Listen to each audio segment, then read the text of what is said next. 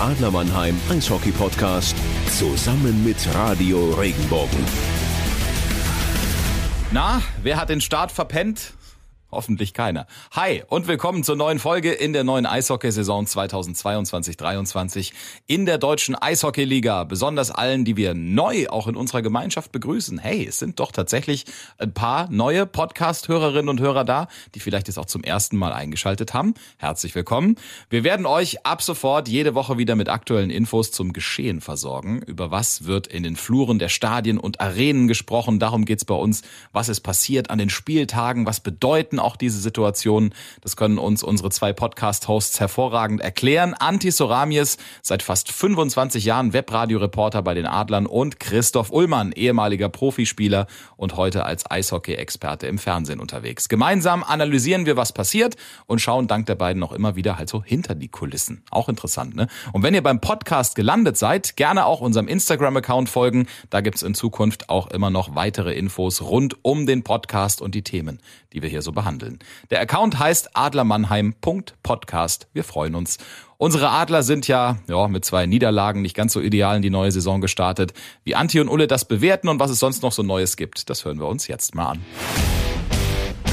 Hördler, Hördler, Jackson. Vater, Sohn, und die 1000, Anti. Da war ganz schön was los. Aber ich beschäftige mich gerade heute Morgen. Es ist Dienstag früh. Ich habe meinen Sohn gerade in die Eishalle gefahren. Er hatte Frühtraining vor der Schule und ich habe jetzt seine Eishockeytasche mit nach Hause genommen, habe diese gerade im Keller ausgepackt. Und jeder kennt's, der gerne in der Küche arbeitet, wenn er Zwiebeln schneidet, dass man den ganzen Tag diesen Zwiebelgeruch an den Fingern rumträgt. Anti, aber ich weiß, du als Familienvater hast auch einige Taschen deines Sohnes ausgepackt das ist was ganz Besonderes, wenn der Schweiß einer Eishockey-Ausrüstung an den Fingern des Vaters klebt. Wie lange trägt man den mit sich rum und wie schrubbt man den am besten ab?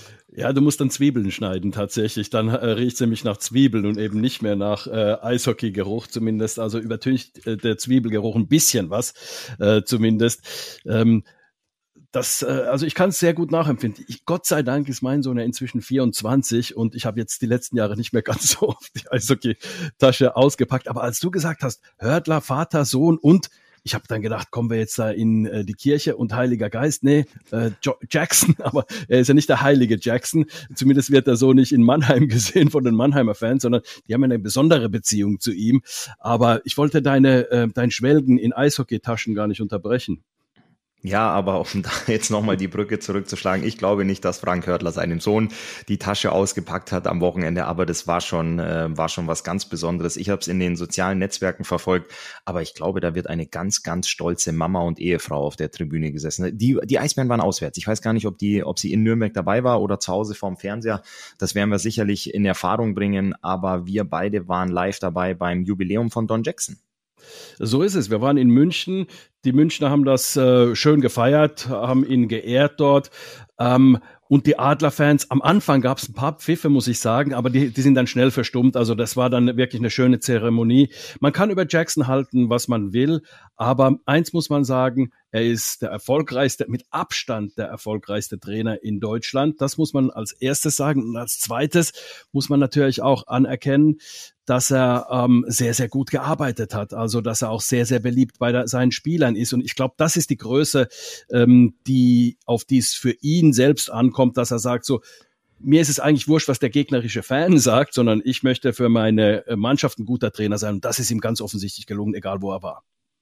Da gebe ich dir vollkommen recht. Noch kurz auf die Pfiffe angesprochen. Ich habe das am Anfang auch ein bisschen vernommen. Ich glaube, dass es da aus Adlersicht eher gegen äh, die, die Teams geht, die Don Jackson gecoacht hat, gegen die die Adler dann doch das ein oder andere Mal auch schon das Nachsehen hatten. Das ist eben aktuell Red Bull München und auch äh, die Eisbären Berlin. Aber ich fand es auch schön, dass es sehr schnell verstummt ist, weil es einfach um den Mensch geht, um diese unglaubliche Zahl und eben auch seine Erfolge, die, die für ihn sprechen. Und das Echo, ich höre das ja auch viel aus den Kabinen, äh, die, die Jungs spielen sehr gerne für ihn und einfach die, die Zahlen, wenn man sich vorstellt, äh, die Organisationen, die er gecoacht hat, denen hat er ganz, ganz viele Trophäen in den Schrank gestellt und auch, wie man es im Eishockey kennt, ganz viele Banner unter das Hallendach gehängt. Ne? Und äh, dementsprechend, das war eine tolle Überraschung, dass seine Familie angereist war, ähm, wo er sich dann doch, ja, er hatte ja richtig feuchte Augen, er hat auch ein paar Tränen vergossen in, in dem Moment und es war eine, ja, eine, eine tolle Ehrung, da gehe ich mit dir.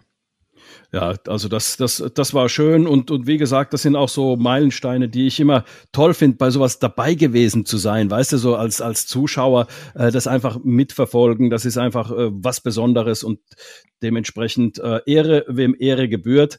Und jetzt glaube ich, dass die richtig eingefleischten Mannheimer Fans, die uns zuhören, jetzt genug von Don Jackson haben und auch den Hörtler nicht 100 Prozent äh, als ihren Lieblingsspieler wahrscheinlich äh, auf der Liste haben, zumindest nicht auf den Top 10, aber trotz alledem auch ein Frank Hörtler, muss man sagen, ein ganz besonderer Spieler, ähm, die meisten Meisterschaften äh, gewonnen.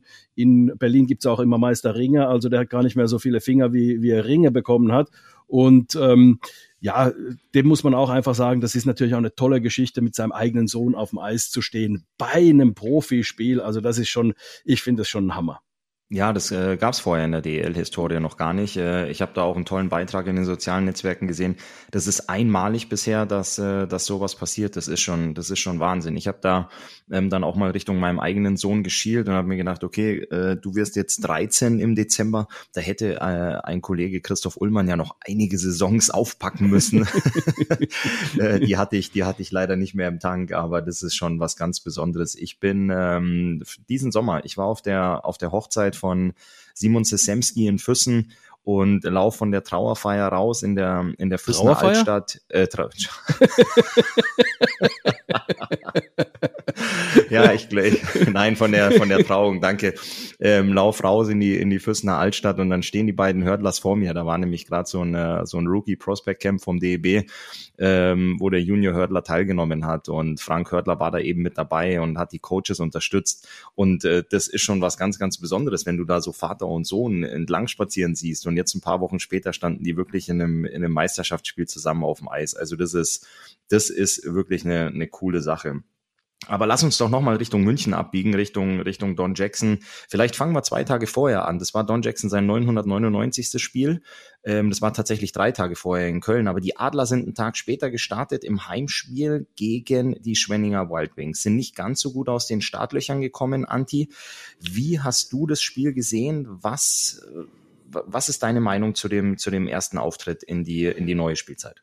Man muss sich nur die Statistik anschauen, da sieht man schon, dass es sehr ausgeglichen war. Ähm, und die Adler haben einfach um, um, um das ganz kurz zu analysieren, um gar keine großartige Analyse zu machen. Sie haben es einfach zu kompliziert gespielt, nicht genug geschossen. Eriksson ist ein sehr, sehr guter Torhüter, das, das, das wissen wir. Und äh, entsprechend ähm, musst du mehr vor ihm arbeiten. Da war zu wenig los äh, vor seinem Tor, das muss man ganz klar sagen. Aber ansonsten waren da auch sehr, sehr gute Aspekte dabei. Ich wehre mich immer ein bisschen äh, zu sagen, ja, verloren, hm, scheiß Spiel sondern ich sag eher, du musst auch analysieren, also wenn es sehr gut gelaufen ist, scheinbar, weil du ein gutes Ergebnis erzielt hast, musst du trotzdem schauen, was, äh, wo das Verbesserungspotenzial ist. Und wenn es scheinbar schlecht gelaufen ist, weil das Ergebnis nicht stimmt, muss man trotzdem schauen, was gut gelaufen ist. Und da waren schon einige Sachen, auf die man aufbauen kann, wie ich finde. Und ähm, entsprechend muss man, also alleine das, dass Eriksson der beste Spieler der Schwenninger war, zeigt ja schon, dass die Adler äh, gute Torchancen hatten, die Eriksson da auch dann äh, zunichte machen musste. Aber es war zu wenig, äh, um einen guten Torhüter einfach mehrfach zu bezwingen. Dann gab es dieses, äh, nennt man vielleicht Soft Goal, wahrscheinlich durch seine äh, Schoner gelassen hat, Eriksson, der, äh, der Treffer, der Anschlusstreffer von Taro Jentsch. Aber der kam auch so spät, dass du dann halt auch dieses Spiel nicht mehr umdrehen konntest für die Adler. Also Potenzial war da während dem Spiel, aber das hat man nicht ausgeschöpft. Ja, ich äh, würde da fast ein, tatsächlich ein bisschen kritischer mit umgehen. Du hast, ein, du hast eine gute Vorbereitung gespielt, äh, du hast intensiv gearbeitet und hast dann die Möglichkeit, im ersten Saisonspiel zu Hause mal ordentlich aus den Startlöchern zu kommen. Und für mich war da sehr, sehr viel Sand im Getriebe, vor allem was die Laufbereitschaft der Mannschaft angeht. Ähm, ja, du musst mehr schießen, du brauchst mehr Verkehr vorm Tor. Ähm, am Ende des Tages war es ein einziges erzieltes Tor. Du hast es selber gesagt, es war so ein Soft Goal, einer, der im Eriksson auch noch durch die Beine gerutscht ist. Ähm, mit dem Auftritt zwei Tage später in München war das Heimspiel überhaupt nicht zu vergleichen. In München, finde ich, sind die Adler sehr, sehr gut aufgetreten. Unglaubliches Engagement in der Laufbereitschaft, auch in den Zweikämpfen ähm, auch im, im kompletten Einsatz und auch was sie abgefeuert haben. Aber das, was sie am Freitag gezeigt haben, das fand ich nicht besonders gut. Da gab es für mich ein paar Jungs, die herausgestochen sind, die positiv herausgestochen sind. Und dann waren aber auch einige Jungs, die gar nicht in Erscheinung getreten sind. Und das ist eben schwierig. Als, als Mannschaft musst du geschlossen auftreten. Du musst durch die Bank Gas geben. Du brauchst alle Jungs on board. Und das war für mich am Freitag nicht so wirklich zu erkennen. Aber ich gehe völlig mit dir mit, dass man dann sagen muss, wenn man, wenn man das Ganze analysiert, dass man auch die positiven Sachen sehen muss. Und da gebe ich dir recht, dass man Sachen einfach zu kompliziert gemacht hat. Riesenkompliment aber dann auch von, von meiner Seite, dass du das schaffst, das keine 48 Stunden später komplett anders umzusetzen, das Spiel einfach zu halten, die Scheibe laufen zu lassen und die Scheibe sehr, sehr schnell Richtung Tor zu bringen. Ähm, genau, ich wollte das Spiel nicht schönreden, sondern ich wollte erstmal die positiven Aspekte äh, zeigen, aufzeigen, weil ähm, es ist natürlich, wenn du verloren hast, kannst du immer sagen, alles scheiße, aber so darfst du es nicht angehen, finde ich. Aber da gebe ich dir recht, also der Auftritt in München war ein ganz anderer und wenn du dir das Ergebnis dann anschaust, dann denkst du, okay, was willst du denn da Positives sagen? Aber wer das Spiel gesehen hat, hat gesehen, du liegst 0 zu 2 hinten, die ähm, Münchner haben ihre Tor, zwei Torchancen genutzt. Das 2-0 war schlecht verteidigt, sagen wir mal einfach mal so. Und dann machst du es, äh, den Anschlusstreffer, gleichst du aus, machst du Druck. Und in diese Druckphase bei 4 gegen 4 kontert München äh, und äh, das war fast sogar ein 3, 3 gegen 1, machen da das äh, Tor und du stehst irgendwie blöd da. Ja, das ist irgend, das, das, das fand ich unfassbar ähm, ärgerlich aus Sicht der Adler, weil du eigentlich Druck machst und dann ein bisschen zu offensiv gedacht hast und dann eben das Ding äh, kassierst und danach gibt's dann ein Überzahltor, das kann immer passieren für einen Gegner und das letzte ist ein Empty Netter und dann sieht das Ergebnis wirklich aus, als boah, du warst chancenlos, aber sowas überhaupt nicht. Nee, gar nicht. Die Adler haben über weite Strecken das Spiel absolut dominiert. München hatte im ersten und im zweiten Drittel richtig Schwierigkeiten ins, ins Spiel zu kommen. Ähm, das zweite Drittel hat Mannheim komplett dominiert. Ich glaube, dieser, dieser erneute Führungstreffer der Münchner war die einzige Chance, die München hatte. Aber da muss man natürlich am Ende auch wieder sagen, du spielst gegen absolutes Top-Team und die brauchen dann halt nur diese eine Möglichkeit, um äh, wieder in Führung zu gehen. Und das war so ein bisschen der Knackpunkt für mich im Spiel, dass du nach diesem unglaublich starken zweiten Drittel wieder mit einem Rückstand in die, in die Kabine gegangen bist. Aber der Auftritt in München, ich habe mich auch nach dem Spiel lange mit Bill Stewart unterhalten, der war sehr, sehr beeindruckend für mich. Das, da gebe ich dir recht, dieses Ergebnis spiegelt das Spiel zu keiner Sekunde wieder, weil Mannheim wirklich über weite Strecken dominant war, ähm, wirklich das ganze Spielgeschehen diktiert hat, äh, Zweikämpfe gewonnen hat, sehr, sehr stark aufgetreten ist. Das fand ich echt bemerkenswert. Jetzt darfst du nur eins nicht machen, du darfst dich davon nicht blenden lassen, dass du mit null Punkten und nur drei erzielten Treffern ähm, ziemlich weit unten in der Tabelle stehst nach dem ersten Wochenende, sondern an diesem Spiel in München, an diesem Auftritt auswärts war wahnsinnig viel Positives dran. Genau, außer das Ergebnis. Ganz genau so sehe ich es auch. Also normalerweise, wenn du so spielst, ähm, in der einen oder anderen Situation, das sind ja nur Situationen, das sind nicht das komplette Spiel, was da nicht, äh, äh, wo es Probleme gab, sondern es waren einzelne Situationen, die nicht sorgfältig genug gespielt wurden, beziehungsweise auch nicht konsequent genug gespielt wurden. Wenn ich auch nur äh, an das zweite Münchner Tor denke, äh, wurde es einfach soft verteidigt und entsprechend, man hat die Scheibe einfach nicht wegbekommen, da äh, Felix äh, Brückmann ähm, wehrt die erste Scheibe ab und die zweite Scheibe war dann da gelegen und man hat da ein bisschen so den Überblick verloren. Was aber auch passieren kann. Also was mir zumindest sagt, dass Du hast richtig gesagt, gegen äh, Schwenningen war Sand im Getriebe. Das heißt nicht, dass alles, äh, dass das ganze System nicht funktioniert hat, dass die Adler nicht funktioniert haben. Da war Sand im Getriebe. Das ist, finde ich, sehr, sehr gut beschrieben. Und in München hat man gesehen, zu was die Mannschaft in der Lage ist. Allerdings musst du es halt konsequenter spielen und dann ähm, auch da hat man gesehen, was mir teilweise ein bisschen zu kompliziert vorm Tor. Ähm, ich will gar nicht sagen, dass man zu schön gespielt hat, sondern vielleicht ein kleines bisschen äh, geradliniger hätte spielen müssen. Ja, da gebe ich dir recht. Vor allem, es gab eine Riesenchance mit, mit Placht am Wolf im zweiten Drittel, Ganz wo genau. die Jungs nochmal mhm. noch mal ablegen wollten. Geht das Ding gut? Geht der rein? Sagt jeder, wow, war das klasse rausgespielt und äh, mit dem ganzen Druck, den man auch im zweiten Drittel aufgebaut hat, ein absolut äh, verdienter und sehenswerter Treffer.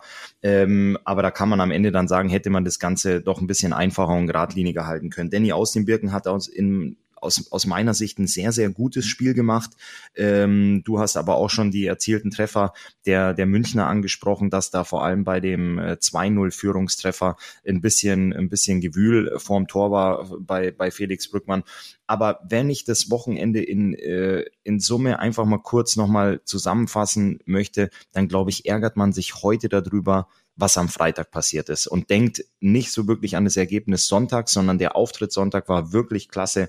Ich glaube, man ärgert sich äh, heute in der Kabine sehr darüber, wie man, wie man zu Hause am Freitag aufgetreten ist. Und natürlich blickt man immer wieder äh, auf den, auf den nächsten Gegner. Damit beschäftigt man sich in der Eishockey-Kabine auch an einem, an einem Dienstag wie heute schon. Und du weißt, du musst nach Bremerhaven und dann kommen die Bittigheim Steelers in die SAP Arena. Also das ist auch kein einfaches Wochenende und jeder Adler-Fan und auch Spieler, der weiß, wenn du nach Bremerhaven fährst, das ist kein Hexenkessel da. Das ist nichts, wo dich die, die Emotionen von den, von den Rängen nochmal pushen und nochmal anstacheln. Nichts gegen die, die Fans und äh, die Stimmung in Bremerhaven, aber es ist jetzt nicht vergleichbar wie mit einem, mit einem Heimspiel oder vielleicht mit einem Auswärtsspiel am Seiler See in Iserlohn oder in, in Augsburg, ähm, wo es richtig von der Tribüne nochmal brennt, sondern du musst dich jetzt echt pushen. Du musst eine richtig gute Trainingswoche hinlegen, um dann am Freitag auswärts genau da anzuknüpfen, wo du am Sonntag in München aufgehört hast. Genau, die äh, Stimmung in Bremerhaven überhaupt nicht negativ gemeint, die ist nordisch kühl, würde ich mal so sagen, vielleicht Toll. ein kleines bisschen. Und äh, entsprechend musst du selbst die Emotionen entwickeln in der Kabine. Du musst du selbst aufs Eis bringen von Anfang an, weil in Bremerhaven, ich kann mich gar gar nicht an gewonnenes Spiel erinnern, ganz ehrlich. Also es war immer schwierig dort zu spielen. Es war, hat nie so richtig geklappt. Die sind auch äh, wirklich sehr ekelhaft zu spielen. Das ist eine absolute Top-Mannschaft, Top-6-Mannschaft, das haben sie gezeigt äh, in den letzten Jahren. Und entsprechend äh, ist der Auftritt da wirklich, da kommt es jetzt drauf an. Nicht, dass man dann plötzlich von, äh, mit, mit null Punkten dann zu Hause gegen Bietigheim spielt. Und gegen Bietigheim hast du ja nichts zu gewinnen. Die sind jetzt letzter, die haben ähm, wie erwartet, wie wir es erwartet haben, äh, Probleme gehabt, in die Saison zu kommen, weil die Anfangseuphorie des Aufsteigers halt weg ist, so wie sie es letzte Saison hatten. Und die müssen jetzt wirklich jedes Spiel ganz anders angehen. Also die werden nicht von der Euphorie getragen. Und ähm, dann kannst du als Adler Mannheim im Prinzip musst du da dein Top-Spiel spielen, um die im Griff zu halten, weil du weißt, der ist sehr, sehr schwer ausrechenbar, der Gegner. Und du hast halt wirklich, wie willst du jemandem erklären, gegen Bietigheim nicht gewonnen zu haben? Da gebe ich dir, da gebe ich dir vollkommen recht. Nochmal ein kurzer Kurzer Abstecher Richtung Bremerhaven, die haben sechs Punkte geholt äh, am ersten Wochenende. Die haben ihre Hausaufgaben zu Hause gemacht, gegen die Bietigheim Steelers mit 3-1 gewonnen zum Saisonauftakt. Und dann durften die zum Liganeuling nach Frankfurt. Frankfurt die Heimpremiere gehabt am Freitag und Frankfurt geht im ersten Drittel 3 zu 0 in Führung. Mhm. Aber dann Fishtown bleibt, du hast es gesagt, nordisch kühl und ganz, ganz ruhig und die drehen das Spiel und fahren mit einem 4-3-Sieg äh, dann von Frankfurt wieder nach Hause. Also die haben eine breite Brust, die freuen sich sicherlich äh, enorm auf das Heimspiel gegen gegen die Adler Mannheim am Freitag. Eben auch mit, äh, mit sechs Punkten schon auf der Habenseite. Und ähm, nochmal da, um in die Adlerkabine abzubiegen, da musst du wirklich deine eigenen Emotionen aufbauen, dein, dein Stimmungsbarometer hochbringen, schon vorm Spiel, weil sonst äh, kann da wirklich, Anti, jetzt pass auf, äh, ganz schön nordischen Gegenwind geben. kühlen, nordisch kühlen Gegenwind, ja. Da bläst, da bläst der Wind, definitiv. Also von daher ähm, sind wir sehr gespannt, was möglich ist. Natürlich hast du eine Option. Das wird dir sehr viel bringen, wenn äh, Tyler Godet hoffentlich äh, gesund ist. Äh, wir haben ihn letzte Saison bewundert. Äh, für mich äh, vielleicht der Top Center oder Top 3 Center zumindest in, in der deutschen Eishockeyliga mit Wolfsburg gewesen. Von daher habe ich mich sehr gefreut, dass er kommt. In der Vorbereitung in seinen ersten drei Spielen hat er zumindest mal ein bisschen was äh, zeigen können, beziehungsweise andeuten können, dass er es in Mannheim auch kann, dass es funktionieren kann in der Mitte zwischen äh, Wolf und Plachter. Ähm, und entsprechend also denke ich, dass da wirklich äh, äh, er gebraucht wird auch. Ähm, und das gibt ja natürlich dann andere Optionen. Du kannst dann die Reihen ein kleines bisschen dann wieder umstellen und entsprechend also dann der Mannschaft ein bisschen mehr Tiefe geben dadurch, ein bisschen mehr Qualität auch. Das muss man ganz klar sagen. Larkin, finde ich, äh, nach seinem Comeback hat ein sehr gutes Spiel gemacht dafür, dass er wirklich äh, keine Vorbereitung hatte. Da hat er äh, sehr solide gespielt, muss ich sagen. Der tut der Abwehr natürlich auch gut. Und ähm, ja, da, da setze ich so ein kleines bisschen drauf. Ja, da gebe ich dir recht. Tiefe brauchst du einfach im Kader, wenn du noch einen Center dazu bekommst. Die Adler waren vorne ein Mann äh, zu wenig. Die hatten nur elf Stürmer zwischen, äh, zwischen Tosto und Jensch. Ist immer einer reinrotiert. Und wenn du da wirklich eine feste Reihe bauen kannst, weil Tosto und Jensch haben mir sehr, sehr gut gefallen.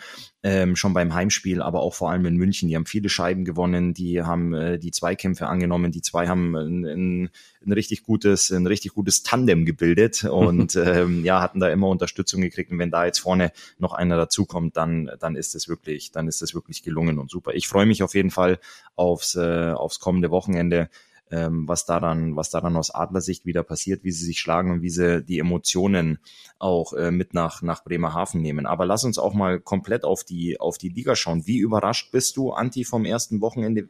Oder wer hat dich positiv überrascht? Wo hast du so ein bisschen ja, die Augen gerollt oder auch vielleicht erstaunt hingeblickt?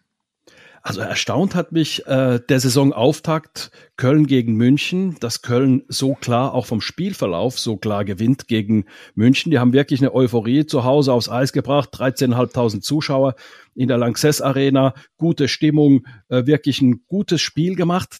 Dann wundert mich einfach, die haben noch einen Tag mehr Pause als die Augsburger. Die Augsburger waren in Iserlohn, haben dort verloren, haben nicht ihr bestes Spiel gezeigt. Ähm, äh, Iserlohn war, hatte fast doppelt so viele Schüsse als äh, Augsburg.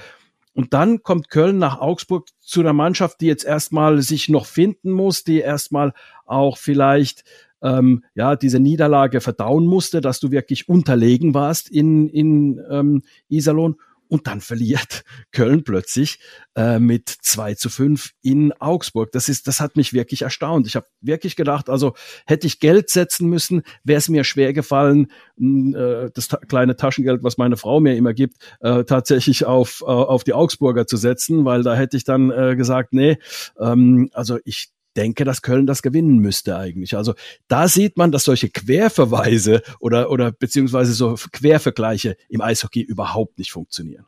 Weil demnach müsste jetzt Augsburg am Donnerstag gegen München ganz deutlich gewinnen und deutlich wird es zumindest mal nicht, schätze ich. Da gebe ich dir, da gebe ich dir vollkommen recht. Das war auch was, wo, wo ich gesagt habe, oh wow. Aber ich weiß natürlich, ich habe auch zwei Jahre im Augsburger Trikot gesteckt, was da im Kurt-Frenzel-Stadion los ist äh, bei der das Heimpremiere. Ja. Und äh, vor allem ist, äh, wenn die Kölner Haie nach Augsburg kommen, das Ding ist immer bumsvoll ausverkauft. Äh, die die Augsburger Fans lieben die Kölner Haie als Gastmannschaft. da ist eine super Stimmung und äh, ich hatte es verfolgt. Dennis Endras hat schon in Iserlohn ein Wahnsinnsspiel gemacht für die Augsburger und stand jetzt auch wieder auf dem Kopf in, im Heimspiel ähm, und war auch ein, ein Garant für den, für den Erfolg. Aber was mich auch erstaunt hat am ersten Spieltag ist äh, der Auswärtserfolg der Löwen Frankfurt bei den Grizzlies Wolfsburg, ja. äh, dass die da so ja. phänomenal in die Liga gestartet sind. Wir haben es gesagt, Wolfsburg kommt mit dem CHL-Speed, die kamen aus der Champions Hockey League, wir hatten es letzte Woche thematisiert, einen schwedischen Meister geschlagen und dann kommt der Aufsteiger und äh, du gehst erstmal souverän in Führung und gibst das Spiel dann aber nochmal aus der Hand. Äh, dementsprechend hat es mich ein bisschen gewundert, dass die Löwen Frankfurt Frankfurt dann, die haben es dann genau so gemacht wie äh, ihr Gegner am Freitag. Die sind phänomenal gestartet in ihrer Heimpremiere gegen Bremerhaven mit 3-0 am ersten Drittel geführt und dann das Spiel nochmal aus der Hand gegeben. Also da gehe ich wieder zu deinen Quervergleichen. Und was mich auch etwas überrascht hat, ist der Auftritt ähm, der Eisbären am Sonntag in Nürnberg, weil ja jeder sagt, Nürnberg wird vor einer ganz, ganz schwierigen Saison spielen. Die Eisbären mit wirklich breiter Brust. Ich habe auch Vorbereitungsspiele gesehen in der Champions Hockey League, ähm, wie gut und wie ein eingespielt die schon wirkten, wie souverän. Und dann verlierst du dort, ähm, wir haben es vorhin gesagt, beim Hördler-Hördler-Debüt 4 zu 2. Ja, das, äh, das sind genau die beiden Spiele, die mich auch verwundert haben. Wenn wir nochmal da auf äh, Frankfurt gegen Wolfsburg, da hätte ich gesagt, okay, wenn die Frankfurter 5 zu 2 äh, gewinnen gegen Wolfsburg, dann war möglicherweise, also wenn du das nackte Ergebnis ist, dann stellst du dir ein Spiel vor, okay, Frankfurt mit der Wahnsinns-Euphorie, die äh, ähm, Wolfsburger so ein kleines bisschen, naja, der Aufsteiger kommt und dann macht Frankfurt mal drei Tore gleich und Wolfsburg läuft dem Ganzen hinterher. So war es aber gar nicht, wie du gesagt hast auch, äh, sondern Wolfsburg macht die ersten beiden Tore fast einen Doppelschlag in der fünften Minute zwei Tore. Normalerweise killst du ja äh, ein, ein, frisches Team damit sofort, ne? zeigst sofort, okay, hier habt ihr nichts verloren. Also seid froh, wenn wir euch nicht gleich noch ein paar einschenken. Also Wolfsburg führt mit 2 zu 0 und dann plötzlich, äh, ja, dann Nathan Burns halt äh, seine Show da ganz alleine abgezogen. Also da muss ich sagen, das hat mich dann beeindruckt, auch von diesem, von diesem äh, Spielverlauf. So hätte ich es mir niemals vorgestellt. Ich habe ja am Freitag da in der SAP Arena, waren wir ja beide dort, da habe ich ja nur das Ergebnis gesehen. Als ich später mir dann die Highlights angeguckt habe, beziehungsweise auch den Spielverlauf mir angeguckt habe, da habe ich gedacht, also wow, äh, so hätte ich es mir dann nicht vorgestellt. In der SAP Arena hatte ich ganz andere Gedanken zu dem Spiel, nämlich ebenso, wie ich es äh, gerade beschrieben hatte. Ähm, ja, von daher muss man sagen, ich glaube, dass äh, Frankfurt durchaus in der Lage ist, zumindest am Anfang der Saison ein bisschen äh, von der Euphorie getragen, aber irgendwo auch recht gut sortiert zu sein, weil, weil äh, die haben sich nicht beeindrucken lassen von 0 zu 2 ähm, äh, in, in Wolfsburg zunächst mal, dass sie 0 zu 2 hinten gelegen haben. Ja, ich hatte da auch eine, eine Stimme aus der Kabine. Ähm, ich hatte mit einem, mit einem Spieler der Löwen Frankfurt dann gestern am, am freien Montag mal telefoniert und der sagte auch, ähm, wahnsinnig gestartet, eine unfassbare Stimmung ja, am Bornheimer Hang in, in Frankfurt und dann haben sie einfach aufgehört zu spielen. Die waren, äh, die waren total verärgert, die waren richtig, richtig sauer. Die haben sich so auf die Heimpremiere gefreut, ähm, wieder zurück in der DEL im Oberhaus nach so vielen Jahren und die waren selbst als Mannschaft, wann, wenn du, wenn du so sauer bist, dass du nicht sagst, na ja, wir haben aus dem ersten Wochenende drei Punkte mitgenommen, wir steigern uns da rein, äh, wir kommen jetzt erstmal in der Liga an, sondern da war richtig, richtig Wut noch am Montag ähm, da von der Niederlage. Und da merkt man, dass da, dass da jemand zurück in der Liga ist, ähm, wie sie selber sagen, die, die gekommen sind und definitiv bleiben wollen. Und ähm, da bin ich, ähm, ja, wie wir schon gesagt haben, wir waren, wir waren beide, beide überrascht von dem, von dem ersten Auftritt am Freitag, dann aber auch von der, von der Niederlage am Sonntag. Ich bin gespannt, wie die Löwen das verdauen diese Woche und ähm, wie sie sich dann nächstes Wochenende präsentieren.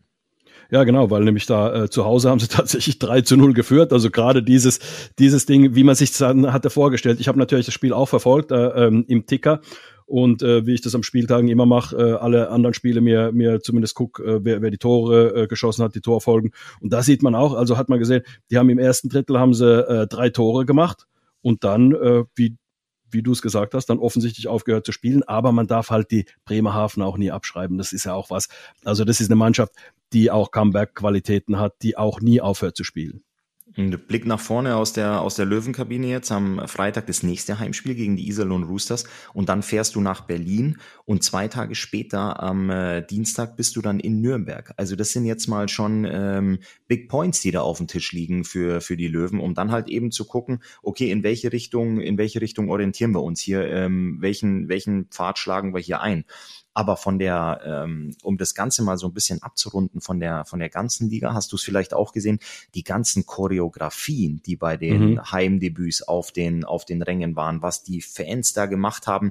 Also da bin ich wirklich ganz, ganz langsam durchgeswiped und war da echt erstaunt. Ich hatte bei dem, bei der ein oder anderen Choreografie hatte ich tatsächlich so ein bisschen Gänsehaut. Auch wenn du die Stimmung nicht mitkriegst, so ein Bild kann die, die ganze Stimmung oder Akustik nicht übertragen. Aber ich habe das mal so aufgenommen, was da in Schwenningen war, in Düsseldorf, vor allem auch in, in Frankfurt.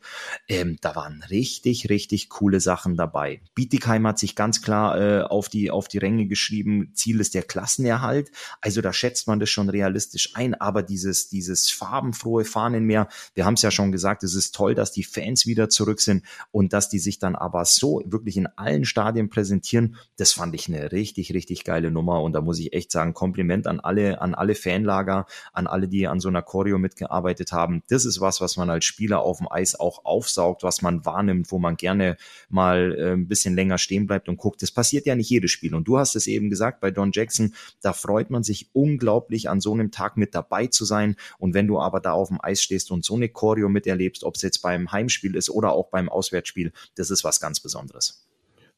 100 Prozent. Und ich habe mir die Choreo-Bilder auch angeguckt und äh, da gebe ich dir nicht ganz recht, dass die Akustik, Akustik nicht übertragen wird. Ich habe sie im Kopf gehabt, ohne Witz. Also ich, ich konnte mir anhand der Bilder konnte ich mir vorstellen, wie geil die Stimmung ist. Ich habe natürlich ähm, das Glück gehabt, dass ich nach dem ähm, äh, München-Spiel der Adler dann direkt noch nach Augsburg fahren konnte. Äh, liegt ja auf dem Weg, wenn man nach Mannheim fährt. Äh, die, die in Topografie und Erdkunde aufgepasst haben in der Schule, wissen, dass, dass äh, man da einfach an Augsburg vorbeifährt. Und dann habe ich mir das äh, Spiel natürlich auch angeguckt dort und die Stimmung im Kurt-Frenzel-Stadion auch absolut überragend. Und da freust du dich wirklich und dann guckst du so auf die, ähm, auf den Schnitt 5002 oder 300 äh, Zuschauer im Schnitt in der Arena gewesen, in jeder Arena gewesen. Und das finde ich eine tolle Zahl, weil, wenn wir uns überlegen, wo kommen wir her, die letzten zwei Jahre brauchen wir nicht weiter drüber zu reden, sondern einfach nur, wir, wir haben sie gesehen, die leeren Hallen, Christoph.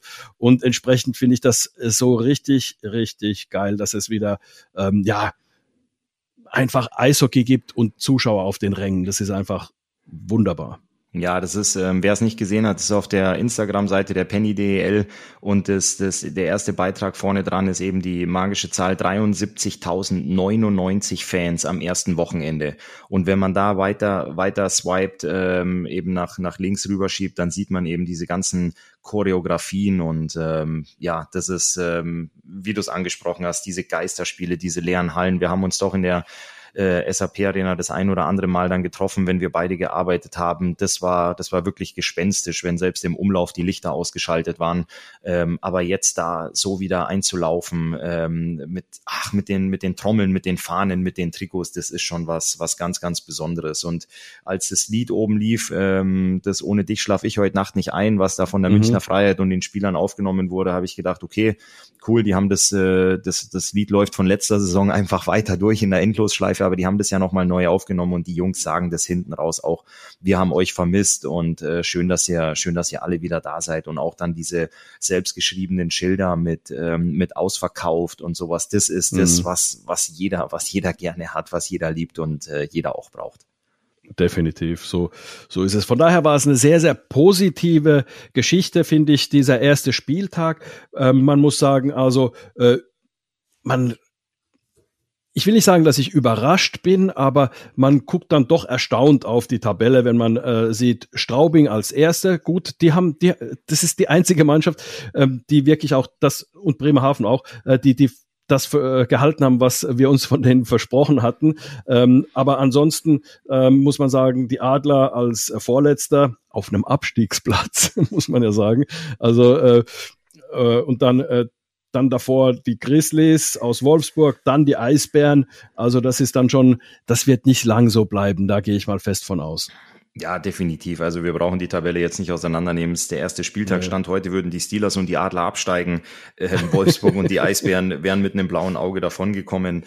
Ähm, aber da, da wird sicherlich äh, viel Bewegung reinkommen in den nächsten Wochen. Ich bin gespannt, ähm, wie die Teams, vor allem, es ist immer wieder, du bist nur so gut wie dein nächstes Spiel. Das ist ein, ein paar Euro ins Phrasenschwein, aber Straubing und Bremerhaven, auch die DEG mit fünf Punkten aus den ersten beiden Spielen, die werden sich nicht ausruhen, ähm, sondern die wissen, dass ähm, die, die anderen Teams auch in die Erfolgsspur wollen und äh, ihre Form finden werden. Ähm, dementsprechend ich, ich brenne aufs nächste Wochenende, Anti. Ich bin so richtig im, im Liga, im Liga-Modus angekommen an so, an so einem Sonntag. Ähm, ich bin ja so ein Mensch, der auch gern, wenn er zu Hause ist, mal das, das Handy weglegt. Aber du hast einfach diese zeitversetzten Spiele und ich guck ständig rein, wie steht's in den Stadien, was passiert genau. gerade, wer macht was wo. Und ähm, das ist, wir haben uns ja auch, wir haben uns da ja auch in München getroffen. Wir von der Zeit her waren wir ja recht früh dran und dann ist man da ständig am gucken, was was ja, passiert. Ja. Und jetzt nächste Woche kommt die DEL 2 dazu und äh, das ist ja auch was, was wenn du Eishockey liebst äh, und sagst, nein, ich ich hab's mit der mit der ersten Liga, ich guck nur DEL bin ich bei dir, aber jeder Fan, jeder Spieler muss jetzt nach unten gucken, was in der DEL 2 passiert. Wir haben es letzte Woche thematisiert, ob sich da die Top-Favoriten ähm, ähm, Krefeld, Kassel oder auch die Dresdner Eislöwen gleich äh, vorne, vorne platzieren und äh, da ja vorweg marschieren. Ich bin gespannt, ich freue mich riesig. Also ah, es ist es ist losgegangen und wir sind wir sind gut unterwegs. So ist es. Äh, und das ist genau das, was, äh, worauf wir uns, äh, wir haben uns im Sommer ja auch ein paar Mal gesehen, ähm, ähm, wo, wo wir uns immer einfach drauf gefreut haben. Und das ist jetzt, das ist jetzt die Liga läuft und wir werden sie ganz genau beobachten, nehmen dann in der nächsten Folge dann wieder unsere, unser altes Format an mit drei Dritteln, mit einem Warm-up, weil dann gibt's auch wieder mehr Themen. Ja, also da muss man ja auch sagen, da kann man, kann man auch ein bisschen auf die europäischen Ligen, die überall jetzt gestartet sind, auch ein bisschen äh, schauen, ein bisschen mehr, weil dann ist ein bisschen mehr passiert. Dann sind die Tabellen auch ein bisschen aussagekräftiger und dann kann man, kann man auch ein bisschen mehr, ja, das Gesamtgeschehen dann im Blick haben. So haben wir jetzt einfach nur Spiele rauspicken können, aber dann Tendenzen und so weiter, die erkennt man dann erst. Definitiv. Und ich habe dann äh, auch noch ein bisschen Zeit, meine Glaskugel nochmal ähm, zu entstauben, weil ich habe dann doch die ein oder andere Nachricht gekriegt, nachdem wir getippt haben das erste Wochenende, dass ich doch etwas dann etwas daneben lag. Ähm, da werde ich auch noch mal werde ich auch noch mal gucken, dass ich einen besseren Blick in meine in meine Glaskugel bekomme. Und äh, ja, da, ich freue mich auch, wenn wir wieder ins ins alte Format zurückgehen nächste Woche und dann machen wir wieder unser schönes Frage-Antwort-Spiel hinten raus in der in der Overtime. Da werde ich mir auch auch mal in der Zwischenzeit mal meinen Bleistift spitzen, Anti, und mir die ein oder andere schöne Frage für dich, für dich aufschreiben. Da freue ich mich drauf. Ich habe auch einen Katalog, den ich schon äh, begonnen habe, um dir Fragen zu stellen. Also freue ich mich auch drauf. Und ähm, uns gibt's auch nach wie vor auf äh, Instagram Adler, Adler Mannheim Podcast. Folgt uns dort. Ähm, wir stellen auch immer wieder Bilder hier von unserer Aufzeichnung rein. Momentan ist es nur noch so, dass wir ähm, ähm, du zu Hause hockst in deinem Büro, ich in meinem Büro zu Hause sitze und das Ganze mache. Das letzte Mal war ich in einem Studio von Radio Regenbogen und äh, wir werden auch mal irgendwann zusammen da äh, sitzen an einem Tisch und äh, das Ganze machen. Und da, wir werden dann Bilder posten auf Instagram auf alle Fälle und auch Erlebnisse aus den Arenen, die wir machen. Definitiv. Und äh, ich möchte mit, mit einer Sache nochmal rausgehen. Es gibt ja den, äh, jeder Eishockey-Fan kennt ihn, jeder, ganz, ganz viele Eishockeyspieler kennen ihn auch, den Alpenvulkan Hans Zach, der ja doch immer sehr, ähm, sehr laut war und auch äh, ein Mann, ein Mann harter Worte war, wo ich doch auch zu meiner, zu meiner Jugendzeit das ein oder andere Mal schlucken musste. Ich hatte ihn ja das erste Mal äh, im zarten Alter von 19 äh, bei den Kölner Haien und dann jeder weiß es, hat er ja, äh, was war es, Anti, der, war es Weihnachten oder war es der Neujahrstag? Ich glaube, der Neujahrstag als er die, die Adler übernommen hat. 2014, ähm, ja. Ja, das war ja dann auch ähm, für, für viele Spieler eine, eine harte Zeit, weil du ganz, ganz klare Ansagen kriegst. Und jetzt am Sonntag war Hans Zach beim, am Mikrofon beim Magenta Sport, als die Adler in München gespielt haben und hat mich dann von unten, von der Eisfläche nach oben gelobt für meine Kommentare. Also das ist was, das ist runter, das ist runter, runtergegangen wie Öl. Da bin ich echt äh, zwei Zentimeter größer danach aus dem, aus dem Stadion gegangen. Ähm, das, das fand ich ganz toll. Aber er hat es auch gesagt, wenn ich es nicht gut machen würde, dann wird er das auch sagen sagen. Und da bin ich hundertprozentig davon überzeugt, dass er dann auch live on air am Mikrofon mit mir geschimpft hätte. Also das war für mich ein, ein schöner Abschluss von dem, von dem ersten Spieltagswochenende. Und äh, da werde ich mich, da werde ich mich definitiv auch nochmal noch mal erkenntlich zeigen und ordentlich bedanken. Ähm, übrigens, Hans Zach wirkt ein kleines bisschen milder auch, also in seinem Interview. Und äh, wenn man ihn jetzt so sieht, und äh, ich habe ja auch immer ein gutes Verhältnis zu ihm gehabt und äh, er, man grüßt sich äh, und, und, und freut, dass man sich sieht, aber irgendwie wirkt er ein kleines bisschen milder. Auf dich auch? Ja, definitiv. Ähm, aber es hat wahrscheinlich auch damit zu tun, dass er nicht mehr im Tagesgeschäft jeden Tag in die Kabine geht und äh, dafür das äh, für die Ergebnisse oder für die Mannschaftsaufstellung und die Trainingseinheiten verantwortlich ist, sondern dass er selber sagt, er wird eingeladen, er fährt ins Stadion, er guckt gerne Eishockey und er, er freut sich über über junge deutsche Spieler, die eingesetzt werden, wenn die wenn die dann gute Leistung bringen. Er hat auch selber im Interview gesagt, er war nie so ein Fan des offensiven Eishockeys. Also er ist dann lieber fokussiert. Jeder weiß es, dass der Hans hinten oft betont Karton angerührt hat mit einem System von 1-4. Ähm, das tut er heute auch noch kund und das ist ja, das ist ja auch gut so, dass er immer noch seine, seine Expertise gibt und dass er vor allem auch so präsent ist in den Stadien, sich dann häufig blicken lässt, weil das einfach, es war seine Liebe, es ist seine ganz, ganz große Liebe des Eishockey und das ist, das ist super. Definitiv, so sehe ich es auch. Also, äh, wir hören uns nächste Woche wieder. Wir verzichten dieses Mal aufs Tippen, Christoph. Wir müssen uns noch ein bisschen, ähm, ein bisschen eingrooven. Und ähm, deine Glaskugel, die muss halt natürlich auch entstaubt werden. Also da brauchst du noch ein bisschen, weil die hatte offensichtlich Staub angesetzt, wenn man, wenn man deine Tipps. Man kann sich ja die letzte Folge anhören und ein bisschen vergleichen, wie die Tipps denn waren. Da muss ich mal einen ordentlichen Glasreiniger kaufen. Genau. Wir, wir freuen uns auf jeden Fall auf die, auf das kommende Wochenende. Ich bin da gespannt. Da wird sich sicherlich in der, in der Tabelle was tun, weil wenn, wenn das so bleibt, dann werden wir, werden wir ganz, ganz tief den Finger in die Wunde legen müssen. Dann brauche ich keinen, keinen Glasreiniger kaufen, sondern da muss ich ganz, ganz viel Salz kaufen, was wir dann in die Wunden streuen können. Aber da bin ich sicher, dass da Bewegung reinkommt. Schön, dass ihr äh, zugehört habt. Äh, schön, dass äh, Christoph wieder mit dabei war und äh, wird auch beim nächsten Mal wieder mit dabei sein, wie immer. Ich auch im Übrigen. Und äh, euch eine schöne Woche und tolles Eishockey-Wochenende. Und mit einer Floskel wollen wir doch noch äh, abschließen. Früher auf der Straße war es so, Anti, wenn man auf der Straße Eishockey gespielt hat, die flachen Tore, die haben nie gezählt. Da haben wir gesagt, nee, der ist durch die Beine gegangen, den zählen wir nicht. Da wollte man immer die Tore hochschießen, hoch über die Fanghand oder hoch über die Stockhand. Ich glaube, das weißt du auch, dass sowas, äh, sowas äh, immer auf der Straße so mit die goldene Regel war. Aber auf dem Eis, in der Kabine hat man oft gesagt, flach schießen, hoch gewinnen. So, das war mittlerweile auch schon wieder unsere, hey, 41. Folge. Cool. Schön, dass ihr dabei wart und wir freuen uns natürlich, wie gesagt, wenn ihr uns liked auf Instagram, mal guckt, was wir da so machen in den Stories und so. Wir sind auch immer bemüht, so die besten Ausschnitte aus den Podcasts noch zusammenzuhalten. Wenn ihr jetzt gerade nicht direkt die halbe Stunde Zeit habt, da durchzuhören, dann könnt ihr die Highlights auch immer bei uns auf Instagram sehen. Der Account heißt adlermannheim.podcast. Wir hören uns dann kommende Woche wieder, wenn die neue Ausgabe kommt. Bis dahin.